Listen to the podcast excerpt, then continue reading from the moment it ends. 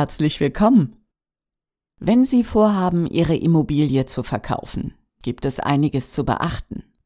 In diesem Podcast erhalten Sie regelmäßig Tipps rund um den Haus- und Wohnungsverkauf. Auch in dieser Folge hat Katrin Rötig von Rötig und Rötig Immobilien wertvolle Informationen für Sie. Und zwar, wie finden Sie den richtigen Makler, wenn Sie sich dazu entschlossen haben, Ihre Wohnung oder Ihr Haus mit Expertenhilfe zu verkaufen? Worauf sollten Sie unbedingt achten? Um die Corona-Vorschriften einzuhalten, haben wir das Interview mit Abstand in einem großen Raum geführt. Und meine erste Frage war, ob Katrin Tipps hat, woran ich den passenden Makler für mich erkenne. Ja, natürlich habe ich da ein paar Tipps. Und ähm, so aus meinen Erfahrungen heraus, ähm, es ist, ist ja immer so, auch wenn du jetzt einen Anwalt suchst oder einen guten Arzt, wie geht man vor? Letztlich ist es bei der Maklersuche nicht anders. Das heißt, man überlegt ähm, aus dem privaten Umfeld, wen kenne ich denn? Wer hat denn mit Immobilien zu tun? Wen kann ich fragen? Sprich, ich suche mir ein paar private Empfehlungen. Wenn ich die habe, oder auch wenn ich die nicht habe, weil ich vielleicht nicht den entsprechenden Bekanntenkreis habe, dann schaue ich mal im Internet nach. Da habe ich natürlich dann eine riesen Bandbreite an, an Immobilienmaklern, wo ich jetzt einfach sage, okay, das sind jetzt die Seiten, da kann man sich schon mal umschauen, aber natürlich stellt sich jeder super dar. Deswegen vielleicht ein paar Informationen dazu, wie filter ich denn aus, ist es jetzt Darstellung oder ist es tatsächlich echte Fähigkeit und ist es Können, ist es Erfahrung? Und da hilft einem äh, ganz gut, ich weiß nicht, ob ich das jetzt hier sagen darf, aber Immobilien Scout ist eine oder ist gerade im süddeutschen Raum wirklich die führende Börse, die aber auch außer Immobilien sehr viel Input bietet, was für einen Verkäufer und auch für einen Käufer wichtig ist. Sprich, es gibt äh, zu jedem ja, gewerblichen Anbieter, wo die Makler dazuzählen natürlich, ein sogenanntes Branchenbuch. Das heißt, da sind die Bewertungen drin. Und diese Bewertungen sind äh, sehr stark geprüft vom Scout. Sprich, das sind keine Fake-Bewertungen. Man kann es natürlich nicht ganz ausschließen, aber Sie finden, Sie sehen auch anhand der Bewertungen schon oder man sieht anhand der Bewertungen, ist das eine echte Bewertung oder nicht. Man hat meistens einen Text dabei und ähm, man kann sich ein sehr gutes Bild davon machen, wie diese Agentur, diese Firma, dieses Maklerbüro oder dieser Einzelmakler auch arbeitet. Was man auch sieht, ist, wie viele Objekte hat er denn? Weil sehr viele äh, Homepages, Homepages von den Maklern schmücken sich mit Immobilien, die sie vielleicht mal verkauft hatten oder auch mal nur im Verkauf hatten. Äh, also man kriegt keine, keine real, reelle äh, Abzeichnung des wirklichen Tätigkeitsfeldes Feldes dieses Maklers, sondern es ist mehr eine Darstellung. Und wenn Sie beim Immobilien Scout gucken, dann sehen Sie genau, okay, der hat derzeit zehn Objekte, ein Objekt oder kein Objekt. Und nur ein Makler, der auch wirklich immer einen Durchlauf hat, hat Erfahrung, der weiß einfach Bescheid, ja, und der kennt den Markt. Das ist ein wichtiges, ein wichtiges Thema, weil viele Makler kämpfen sich wirklich durch und haben nur ganz wenige Objekte, zwei, drei im Jahr. Und äh, ganz ehrlich, also ich bin der Meinung, man muss schon auch viel gemacht haben, um viel Erfahrung zu sammeln. Und damit auch viel dabei rauskommt, oder? Ja, natürlich. Das ist ja das Hauptziel, weil das Wichtigste für den Verkäufer ist ja zu sagen, schnellstmöglich mit einem Top-Ergebnis aus der Sache rauszugehen. Und dann brauche ich einen Partner, der sagt, ich habe das schon mal gemacht, ich habe Erfahrung damit und ich kann das. Und Erfahrung, das wissen wir, schafft Vertrauen und Vertrauen braucht es. Das ist eines der Hauptthemen beim Immobilienverkauf, weil nicht nur der Verkäufer muss uns vertrauen, sondern auch der Käufer. Der muss ja sagen, okay, ich vertraue der Frau Rötig, dem Herrn Rötig, dem Herrn Müller, wem auch immer jetzt, wer auch immer jetzt die Immobilie verkauft. Und ich vertraue, dass die Angaben, die er gemacht hat, richtig sind. Ich vertraue, dass die Immobilie das Richtige ist für mich. Es spielt auf beiden Seiten Vertrauen eine sehr, sehr große Rolle. Jetzt kenne ich dann, wenn ich einen ausgewählt habe, mhm. den Makler aber immer noch nicht persönlich. Mhm, genau, richtig. Also das ist ein Thema, das ist aber relativ einfach. Das löst sich, indem man einfach sagt, okay, man ruft an und vereinbart am besten ein persönliches Gespräch. Wenn man jetzt, sagen wir mal, so ein relativ gutes Bild schon von ihm hat, weil man einfach weiß, mein bester Freund hat schon verkauft und der hat verkauft und also der ist mir einfach sympathisch, ich komme mit ihm klar, dann kann man das direkt in der Immobilie machen, damit man einfach auch schon mal weiß, worüber man spricht.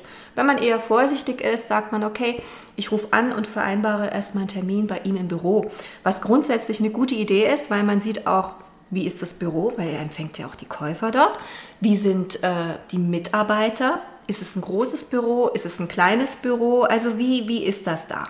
Und dann kann man dort natürlich sich ein super Bild von demjenigen machen, der ja mein Objekt betreuen oder deins dann betreuen soll. Sprich, ähm, man lernt ihn persönlich kennen. Das sind ja sehr emotionale Themen mhm. eigentlich, die da eine Rolle spielen. Jetzt gehen wir mal zu den fachlichen mhm. Themen. Was muss ich da beachten? Also wenn man sich wohl gefühlt hat, wenn das Bauchgefühl stimmt, ähm, ist ja auch toll, ist, ist sehr wichtig, ist auch wirklich die Nummer eins. Aber dann muss man wirklich fragen. Dann fragt man solche Dinge ab wie Kundenkartei, wie gepflegt ist die? Man kann es direkt fragen. Ja, es gibt viele Leute oder viele Unternehmen, die haben halt Kundenkarteien, wo ich sage, okay, 30 Jahre alt, 20 Jahre alt, 10 Jahre alt, aber wie regelmäßig wird Kontakt gehalten mit den Leuten? Das heißt, ist die Kundenkartei aktuell?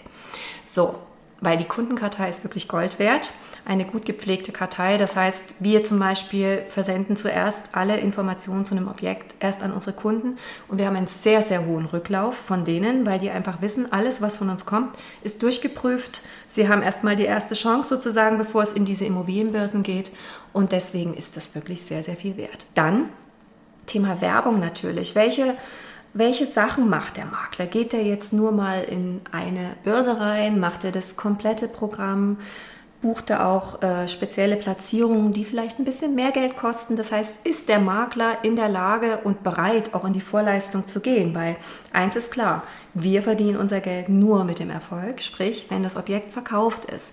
Und ähm, wenn dann einer sagt, er ist nicht bereit, im Vorfeld Geld auszugeben, sind natürlich die Chancen für einen optimalen Verkauf auch relativ gering. Ja, das muss man einfach sagen.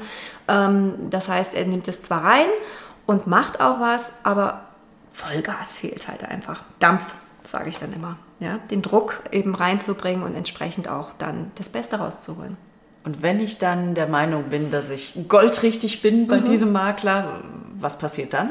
Ja, das ergibt sich ja meistens dann schon. Also es ist so, es kommt ein gutes Gespräch zustande und man ist zufrieden und dann willst du ja auch wissen als Verkäufer, was passiert, was muss ich jetzt hier tun, inwieweit muss ich mich binden. Und jeder gute Makler will auch natürlich eine Vertragssicherheit haben. Sprich, er wird mit dir das Thema Vertrag sowieso besprechen, wie die Konditionen aussehen, ob welche Kosten äh, anfallen, welche Themen hier ganz einfach wichtig sind. Und das heißt, man sollte auf alle Fälle auch, wenn ihr das nicht schon sowieso im Gespräch gemacht habt, äh, das Thema ansprechen, wie sieht bei dir oder bei Ihnen im Unternehmen ein Vertrag aus. Mhm. Und dieser Maklervertrag ist ja schon eine ganz konkrete Sache, oder? Das ist konkret, ja, genau. Worauf soll ich da achten bei diesem Maklervertrag als Verkäufer? Im Grunde ist es, ähm, ist es so, unsere Verträge sind ganz kurz. Also mein Mann Thomas Rüttig ist Jurist und er sagt eben, so ein Vertrag muss kurz und verständlich sein. Also wir haben es ja oft mit Laien zu tun und einfach, welche Themen sind wichtig, die geregelt werden müssen. Das heißt einmal der Verkäufer, der Makler muss drinstehen, ganz klar. Das Vertragsobjekt muss drinstehen, also welche Immobilie ist es, die verkauft werden soll. Dann die Laufzeit soll geregelt werden, welche Kosten eventuell anfallen, muss geregelt werden. Und das ist eigentlich schon, sagen wir mal, das Wichtigste, was in so einen Vertrag reinkommt. Bei uns hat so ein Vertrag eine Seite und mehr nicht, damit man einfach klar weiß, das ist es, und es ist keine Klauseln, keine schwierigen Dinge, die kein Mensch versteht. Ja? Kommt im Notarvertrag dann später noch, wenn man dann verkauft, sind bestimmte Dinge, die so juristisch formuliert sind, wo wir einfach sagen, versteht eigentlich kein Mensch, braucht kein Mensch. Es geht wirklich eigentlich um diese paar Dinge, die geregelt werden müssen. Und dann kann man natürlich, wir, wir machen diese Verträge auch immer in Abstimmung mit den Parteien. Sprich, dann gibt es auch manchmal eine, eine, eine, Geschichte, wo die Leute sagen, also die können nicht vorher ausziehen oder sie wollen, wir haben einen Preis ermittelt, den sie überhaupt nicht unterschreiten wollen und können. Ähm, oder es sind Interessenten bekannt. Aber das sind dann so individuelle Themen. Aber das Wichtigste ist wirklich die Laufzeit, ob Kosten anfallen, äh, das Vertragsobjekt. Ähm, das sind eigentlich die Hauptthemen. Viel mehr muss nicht rein, Maklervertrag. Ich habe ein gutes Gefühl, habe mit diesem guten Gefühl den Vertrag, den Maklervertrag unterzeichnet als Verkäufer. Und dann geht's weiter. Mhm. Dann geht's los. Möchtest du uns darüber berichten? Ja, ich würde sagen, das ist auch Podcast füllend, aber ich würde vielleicht ähm, kurz, äh, kurz anreisen, ja. was, was im nächsten Podcast dann zu erwarten wäre. Also natürlich die Objektaufnahme, die ich äh, schon mal im ersten Podcast kurz beschrieben habe, was wirklich eine Menge an Vorbereitungsarbeit ist. Bewertung und äh, aber ganz wichtig dann den Fahrplan zu erstellen. Das heißt, wir machen uns tatsächlich für jedes Objekt äh, einen eigenen Fahrplan. Das heißt, wir haben ja auch sehr viele Bieterverfahren im Moment, die aber auch nicht für jedes Objekt geeignet sind. Das heißt, wir machen eine sogenannte Objektaufnahme, die eben auch einen gewissen Marketingplan dann mit sich bringt. Und das heißt, nicht jedes Objekt wird gleich platziert und gleich bearbeitet, sondern wir machen uns spezielle Gedanken, wie jeder Mensch sein eigenes Paket braucht, braucht das auch seine eigene, braucht das auch die Immobilie. Und insofern, neben der Objektaufnahme äh, kommt zunächst erstmal der Fahrplan für die Vermarktung und dann wird eben entsprechend die Vermarktung angeleiert und wie das dann geht, gerne beim nächsten Mal. Dann geht es ans Eingemachte. Ja, freue ich mich los. drauf. Bis vielen dann. Dank, Katrin. Super, vielen Dank, liebe Silvia, und ich freue mich aufs nächste Mal.